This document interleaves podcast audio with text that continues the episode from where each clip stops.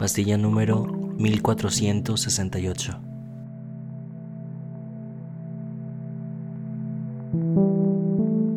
Yo estaba de viaje en Colombia, en Bogotá, por cinco días, y me había venido con unos amigos de Panamá y la idea era pues, pasar un fin de semana relajado, súper chévere.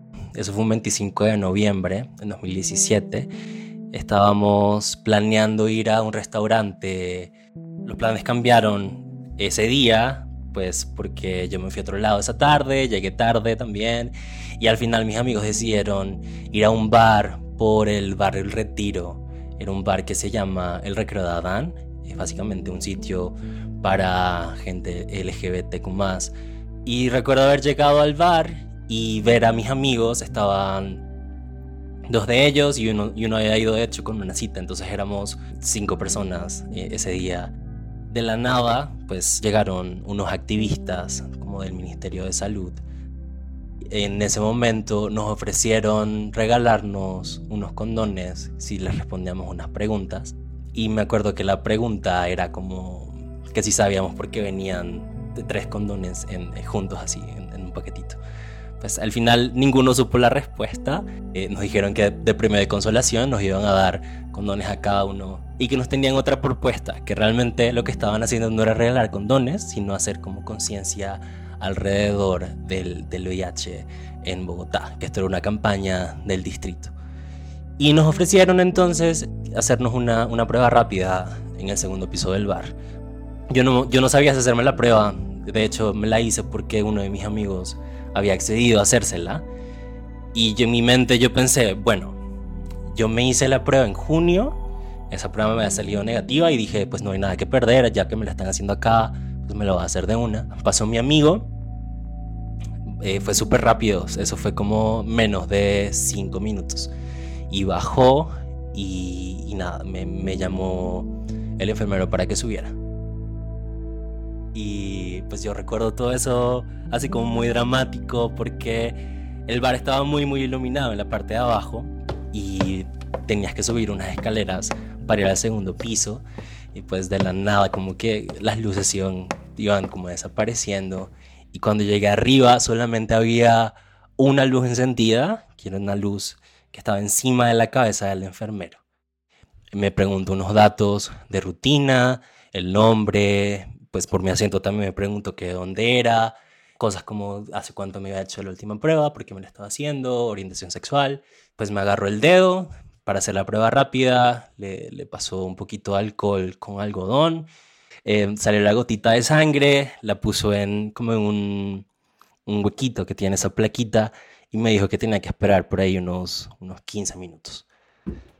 Bueno, yo bajé al, de vuelta a, a, donde estaban mis amigos, me acuerdo que estábamos jugando uno en ese momento y pues yo iba perdiendo, entonces de alguna forma yo sentí un alivio ahí súper grande mientras también estaba súper ansioso por, por esa prueba que supuestamente iban a ser 15 minutos. Pero pasaron los 15 minutos y no me llamaron, llamaron a mi amigo y a los 30 minutos ya yo me empecé a desesperar porque yo decía, ¿qué está pasando? Quiero saber pues el resultado ya. Le pregunté a uno de los activistas y él fue a preguntarle al enfermero y me dijo que pues ya, que sí, que ya podía subir. Cuando subí, me senté enfrente le di mi nombre y me empezó, y pues él, él empezó a, a, buscar la plaquita en, en una, pues tenía como dos, dos cajitas, una cajita en donde yo pues creo que tenía las pruebas que habían sido reactivas y otra donde, donde estaban las pruebas no reactivas. Y después de un rato empezó a buscar y, no encontraba nada y se dio cuenta que pues que, que, que la mía no estaba ahí, así que la buscó como en, en, otro lado de, de, la otra cajita y pues la vio y me la puso en, en, la mesa sin decir nada y me miró los ojos y yo ahí esperando a que me dijera algo sin saber qué significaba eso y me pregunta exactamente eso, ¿sabes qué significa esto que está acá? Y pues yo le digo que no. Me dice que salió reactiva la, la prueba rápida. Pues yo me puse súper frío, me sentí unos nervios también súper fuertes, como una gota de sudor fría que, que, me, que, me, recorrió todo el cuerpo. y como un, un pitido en el oído que te ensordece realmente. Me empezó a explicar, me empezó a explicar qué significaba eso. Yo, yo me desesperé un poco porque, porque estaba con mis amigos, no sabía qué iba a decirles en ese momento. Trataba de mantener la calma, pero era súper difícil, como que las piernas me, me se empezaron a mover un montón por la ansiedad, el aire sentía que me empezaba a faltar un poco, así que pues el, el enfermero se dio cuenta de eso y trató de, calmarme diciéndome o explicándome más bien qué era lo que estaba pasando con, con mi cuerpo. Entonces agarré un papelito y me empezó a explicar así con dibujitos y todo qué pasa con, con las células, qué pasa en la sangre cuando entra el virus del VIH. Me habló de CD4, de carga viral, de cómo funcionan los tratamientos. Pues en ese momento yo no tenía información de ningún tipo y lo primero que pasó por mi mente fue esta pregunta de si me voy a morir o no, qué va a pasar conmigo, qué le voy a decir a mis amigos, qué le voy a decir a mi familia, cómo va a llevar esto, porque pues suele haber una narrativa del miedo alrededor del virus, pues especialmente en, en personas homosexuales. Cuando le dije a mis papás que, que, que era homosexual, me dijeron muchas cosas y entre esas hubo una conversación sobre VIH, no con ellos, sino con, con un señor que había sido jefe de una tía que trabajaba como en la Dirección Nacional de VIH e ITS. Y él me empezó a decir muchas, muchas cosas al respecto. Yo tenía 17 años en ese momento cuando él me contó eso. Una de las cosas que me dijo fue que en este mundo, o sea, en el, mundo de las personas gays, había mucha gente mala que podría hacerte daño, haciendo referencia al VIH. Entonces, eso era como toda la información que yo tenía en ese momento, eh, súper, súper terrible de, que todo lo malo eh, podía pasar. Y de hecho yo pensaba que eso era lo peor que me podía pasar a mí. Me tocó bajar donde estaban mis amigos. Todavía nos quedaba por ahí como una, una hora de estar en ese bar. Me tocó hacer como si nada estuviera pasando porque pues no les tenía la confianza suficiente para contarles. Así que me tocó, sí, hacer como si nada estuviera pasando y seguir esa noche pues como si nada. Me acuerdo que yo solamente tomé agua toda esa noche y bailé un montón. Y fue como una forma de, de, de calmarme. Pues traté de disfrutar ese momento lo más que podía en medio de todas esas, esas circunstancias. Y el, el, domingo todavía pues me quedaba todo ese día acá para viajar de vuelta el lunes. En el avión empecé a llorar ese despegue del avión era también como una forma de entender que estaba volviendo a una vida que, no conocía ya, pues porque todo cambió ese fin de semana. Como que una parte de mí se había muerto en ese viaje. Apenas que me bajé del, del, del lugar en el que llegué a mi casa, frente al complejo de, edificio, de edificios en el que vivía, había una clínica y me fui corriendo, dejé mis maletas y me fui corriendo, histérico, abrí la puerta de esa, clínica y empecé a pedir ayuda sin saber qué hacer, casi, casi que llorando. Y me dijeron, cálmate, te vamos a hacer una prueba confirmatoria para ver qué es lo que está pasando. Estuve tres días enteros súper estresado y ansioso, casi que no podía trabajar pensando en, en lo que iba a pasar. Y pues yo llamaba todos los días preguntando, ya está la prueba, ya está la prueba, ya está la prueba, y no me decían nada. Así que el miércoles por la tarde, cuando, cuando me dijeron que ya estaba, salí corriendo de nuevo del trabajo a buscarla, eran como las 6 de la tarde, y yo había quedado en abrir esa prueba con la persona con la que yo me estaba viendo en ese momento. Pues yo no lo pude esperar porque pues él iba a llegar por ahí a las 8 de la noche. Me dieron el resultado en un sobre, lo que hice fue con, la linterna del celular alumbrar el papel para ver qué decía y vi así en mayúsculas la palabra positivo. El día siguiente, que, que, fue un jueves, yo llegué al trabajo y me di cuenta que, obviamente no, no, no, podía trabajar.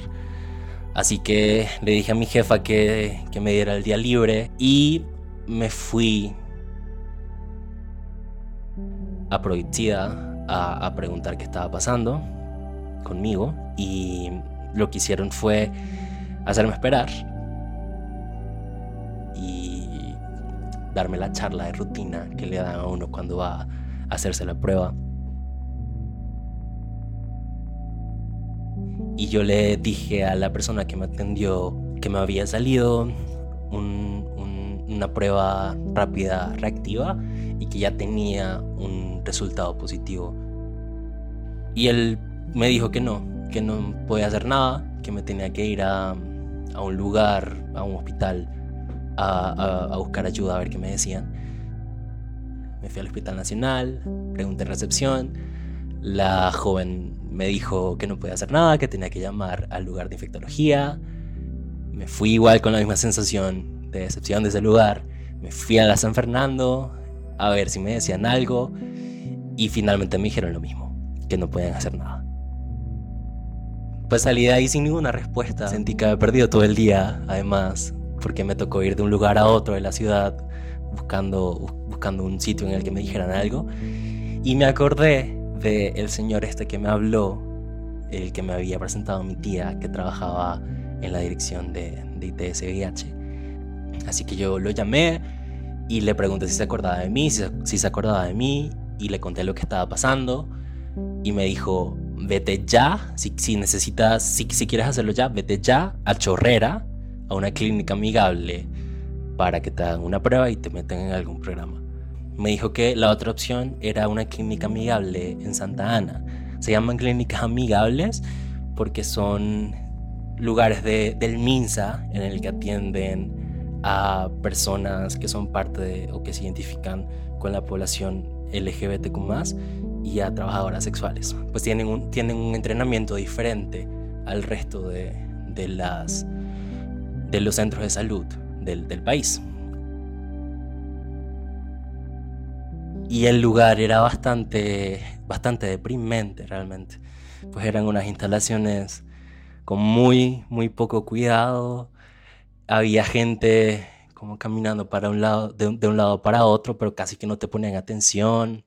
Habíamos por ahí unas, unas seis personas y cuando hubo como quórum para, para, para, dar una charla, salió alguien, salió como, como una persona activista a contarnos sobre, sobre el VIH y en mi mente solo pensaba, ya yo tengo, o sea, ya yo sé lo que está pasando conmigo, porque tengo que esperarme tanto tiempo, tantas horas en un lugar para que me digan lo mismo de nuevo? y pues finalmente entré al programa, me tuvieron que dar una cita para mirar cómo estaba el virus en mi cuerpo. Lo que sucede cuando, cuando uno tiene un diagnóstico de VIH positivo es que lo primero que necesitan saber es cómo está tu carga viral, que es la cantidad de virus que tienes en la sangre, y cómo están tus CD4, que esos son como unos glóbulos blancos que son los encargados de, proteger tu cuerpo de, de, enfermedades. Me mandaron esos exámenes y un, y un montón de exámenes más. Al mes me dieron los resultados para ver si podía empezar o no tratamiento. En Panamá, para que una persona acceda inmediatamente al tratamiento, tiene que cumplir unos requisitos o está o tiene mucha carga viral y poco CD4 o está en etapa avanzada del virus. La enfermera vio mis resultados y se dio cuenta de que tenía por ahí 52.000 copias de virus por milímetro cúbico de sangre. Esos son millones de copias en mi cuerpo. Y tenía un CD4 de 197. Cuando la doctora vio el papelito, me, me hizo la pregunta esta que, me hizo el mismo enfermero en Bogotá, que si sabía qué significaban esos números. Pues obviamente yo no sabía nada. Y eso fue lo que me dijo. Me dijo, estás en capacidad. Y yo como, ¿qué?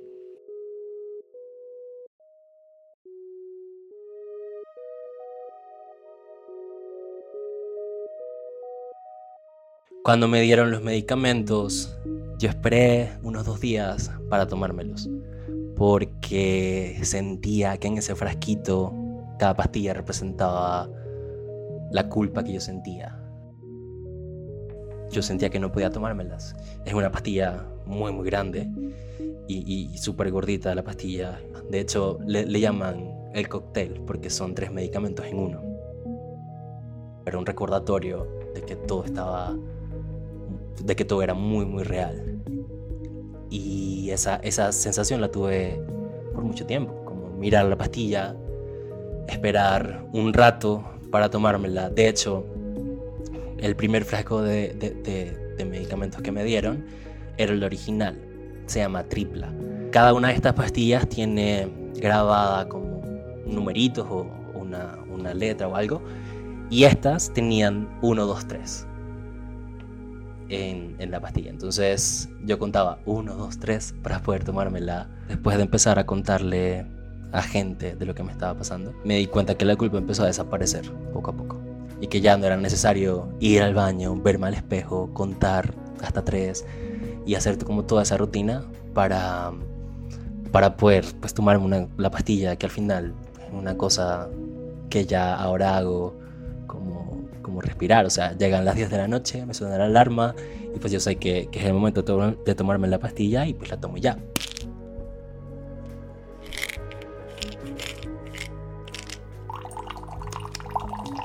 Pastilla número 1469. Pastilla número 1470. Pastilla número 1472.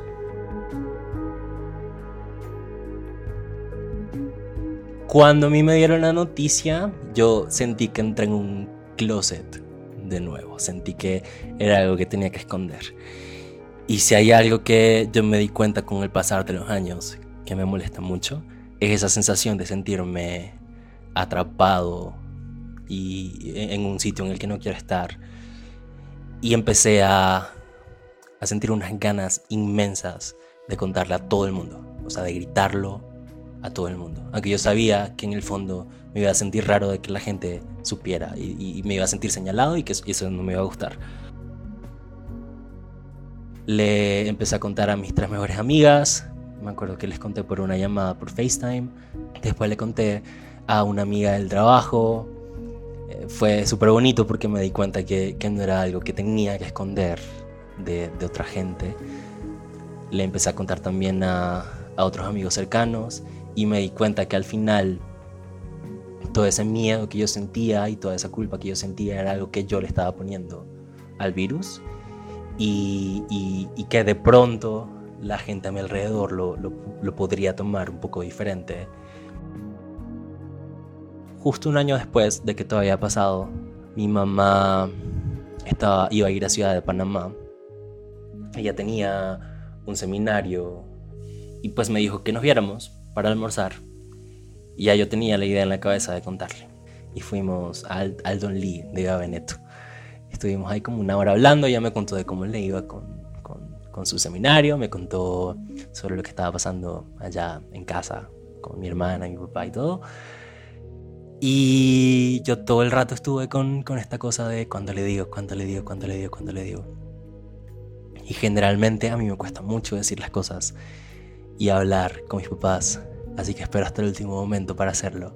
Nos paramos, o sea, terminamos de comer, nos paramos, salimos del restaurante y cuando estábamos caminando hacia el metro, le dije como, mami, tengo algo que decirte, no te asustes, pero es que me hice una prueba hace un año y me salió positiva la prueba de VIH. Y ella, pues no me acuerdo si me dijo algo o no. Creo que, que sí me empezó, me, empezó a hacer unas preguntas. Pero pues la conversación que teníamos al final se convirtió en un monólogo porque yo empecé a hablar y hablar y hablar. Y yo creo que en un punto ya dejó de ponerme atención porque simplemente no decía nada.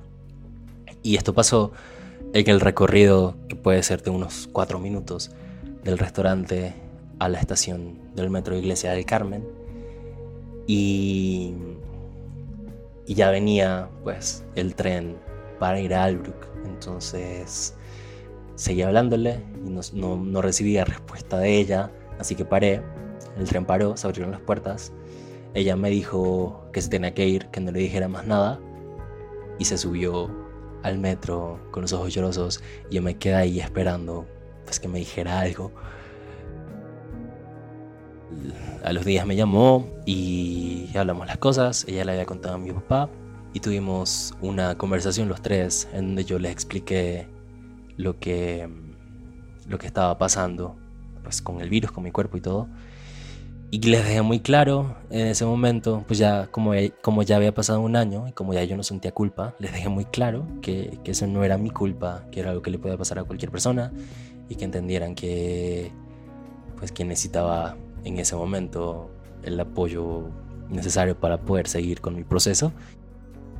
Además de la culpa, también hay un proceso muy bonito de aceptación que viene justo de, de entender, de entenderte en, esta nueva vida que, que, uno tiene y de poder compartirlo de forma libre y sin, sin miedo.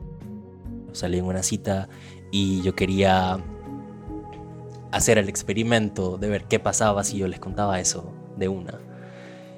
Y me llevé sorpresas muy bonitas porque me di cuenta que, que todo ese miedo que tenía en mi mente, pues estaba en mi mente. Y que había mucha gente afuera, que hay mucha gente allá afuera dispuesta a, a escucharte y, y, y, a entender que en verdad, sé, vivir con VIH no, no es algo del otro mundo, no es lo peor que te pueda pasar. Y eso me llevó justo a hablarlo públicamente. Para mí lo más importante fue recibir mensajes de personas que estaban en la misma posición que yo y que, y que me agradecían haber hecho pues, el primer hilo que hice, que hice en Twitter contando toda mi experiencia. Que hay mucha gente que, que le pasó lo que me pasó a mí y es que primero no, no hay referentes de, de que no pasa nada con el virus y no hay referentes buenos de personas seropositivas. Y segundo, no hay, no hay apoyo de, de, la gente alrededor para saber que todo está bien. Demostrar que, que, hay mucha más gente allá afuera pasando por lo mismo y que, y que, y que uno puede encontrar apoyo en, en esas personas que, que, ya están en, otro, en otra etapa de ese proceso de cero conversión.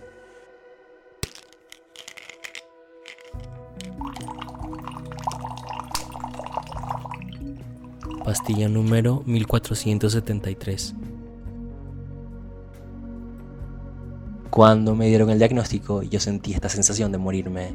Yo, yo dije, bueno, de ahora en adelante tengo que hacer cosas que yo de verdad quiero hacer. Como un llamado de atención para reevaluar mis relaciones con el mundo y para, para pensar si de verdad estaba en el sitio en el, en el que quería estar. Y pues todo eso me llevó también a, a, a un proceso de, de, aceptación, no solamente de, del, del, virus, sino también de mí mismo y, y, y de amarme en, en, esta nueva etapa. Yo creo que, que para mí aprender a amar el virus significó una forma de amarme a mí mucho más.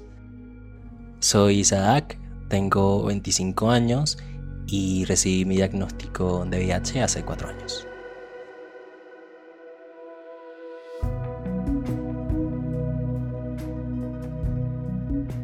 Vivir con VIH en Panamá es cargar con un estigma y una carga moral que mejora muy poco con los años.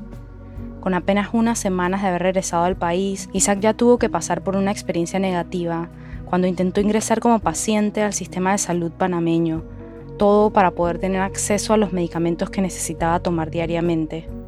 Por otro lado, también hay noticias positivas. En años recientes se aprobó la Ley 40 del 14 de agosto de 2018, que establece un marco para la educación, bienestar, defensa de los derechos, prevención y atención integral de las infecciones de transmisión sexual, incluyendo el VIH. Entre los avances está la protección de la dignidad humana de las personas con enfermedades de transmisión sexual, y su derecho a contar con información científica y actualizada, así como atención integral, incluyendo seguimiento, recuperación y cuidados paliativos. Sin embargo, para Isaac, aunque esta ley sea un paso en la dirección correcta, en parte porque habla desde una perspectiva con mucho menos estigma y persecución, el desafío está ahora en su reglamentación, para que como con muchas otras leyes en el país, esto no se quede solo en papel, sino que realmente tenga un impacto en la población que vive con VIH y otras enfermedades de transmisión sexual. Si vives en Panamá y deseas hacerte una prueba de VIH, puedes acercarte a algunas de las clínicas amigables del MINSA el Ministerio de Salud. Las hay en El Chorrillo, La Chorrera, Torrijos Carter, San Mateo y Colón. También puedes acercarte a organizaciones como Viviendo Positivamente, Asociación Hombres y Mujeres Nuevos de Panamá, Asociación Nuevos Horizontes y Provitsida. Indomables somos Leila Nilipur y yo, Elisa Pinel. La hermosa ilustración bordada de este episodio estuvo a cargo de Nicola Lynn. La puedes encontrar en Instagram como arroba soycolin. Recuerden que pueden apoyarnos con donaciones únicas o una suscripción a través de cuanto.app slash indomables podcast. Gracias a todos los que se han suscrito hasta ahora. Sus aportes realmente hacen posible nuestro trabajo. Como siempre, gracias por escuchar.